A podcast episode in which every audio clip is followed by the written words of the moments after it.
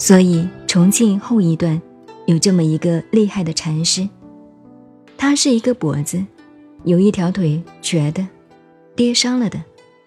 怎么跌伤呢？他年轻的时候同你的一样，在庙老那个闽南佛学院出来的，也打过禅期的，然后天天打坐，打起坐来就昏沉，就这样昏沉去不掉，然后出川。离开四川，找密云雾禅师。密云雾禅师是明朝的大师，也同六祖一样，一个大字不认识，砍柴出身的，最后大彻大悟，大法师。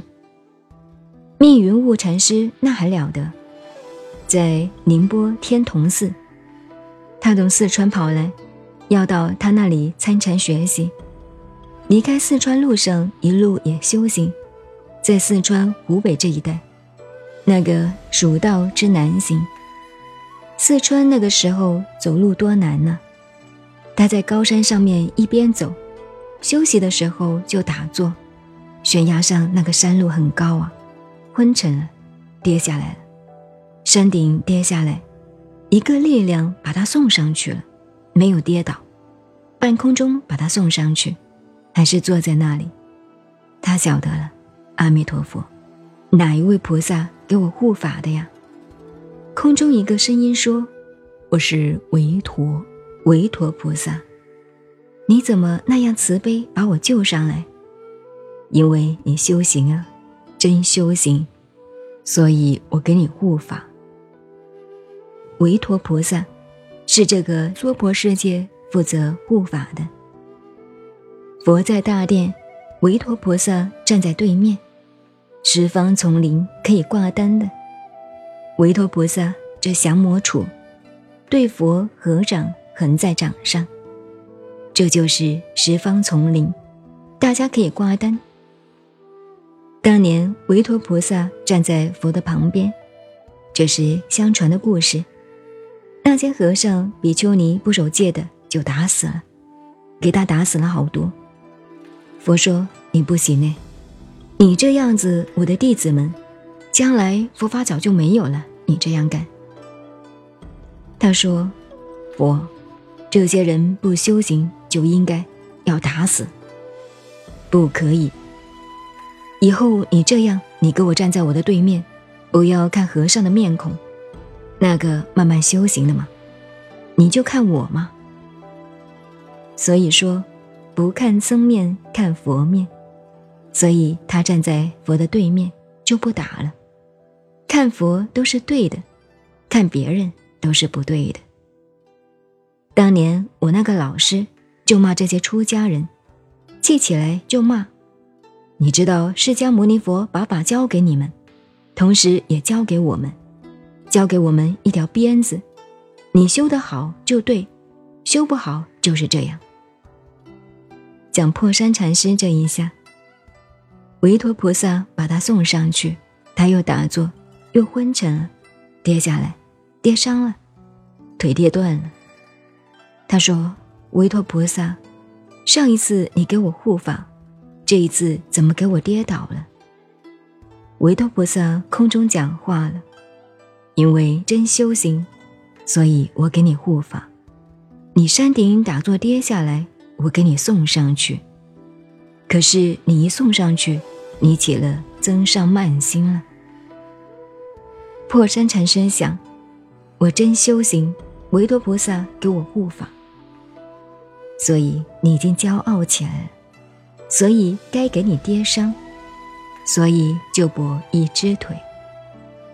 后来回到破山，牛头山，后来回到四川，所以他那个地方我后来去过，在川东。双桂堂，破山禅师得道。现在再回来讲，他字也好，诗也好，做了一副对子：山炯炯，水潺潺，片片白云催独返。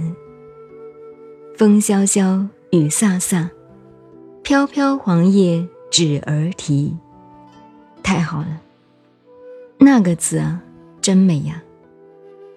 他用的都是《法华经》上的典故，《法华经》上佛说的“催犊”，犊就是小牛，所以我在打引磬想起这件事。为什么打片片白云催犊返？你们这些大乘菩萨的大白牛，点心吃饱了，赶快回来呀，上堂修行哎！片片黄叶指儿啼。就是《法华经》上说的，《法华经》上佛说，一切佛讲的法门都是空拳狂小儿，都是黄叶指儿啼，你们就懂了。什么禅宗、密宗、什么宗，唯识、法相、中观，都是这些东西。怎么说空拳狂呢？言字旁边一个狂，骗。小孩子哭了，没有办法了，不要哭，不要哭，来这里有糖，你不要哭。或者小孩子玩火，不肯放下，不要玩，来这里，我手里有一个东西给你，比你那个好玩。实际上来了，空的，只要使他不玩火，不哭就对了嘛。所以有时候小孩子哭了没有办法，拿一片树叶子。秋天掉下来的，不要哭，这是黄金，不要哭。你看这个多漂亮，拿给爷爷去看。然后小孩子高兴跑来，把树叶子拿走，就高兴了吗？一切佛说的法门，都是指黄叶为黄金耶，指黄叶为黄金，为指儿啼而已。因为小孩子哭了没有办法，他就指着黄叶。说就是黄金，只要小孩子不哭了，达到目的了。所以参禅、念佛、念咒子、念气脉呀，做功夫等等，飘飘黄叶指儿啼，这就懂了吧？什么唯识啦、中观啦、法相啦、相法啦，都是飘飘黄叶指儿啼。所以拿起引镜一敲，心里想：片片白云催犊返。大家来了，到禅堂干什么？自己飘飘黄叶指儿啼，你们都悟了，对不对？说悟了就悟了吗？当然是那个“悟”字的言字旁一个口天悟，口的下面。半个秧子，那个悟，聪明反被聪明误，是那个悟，都悟了。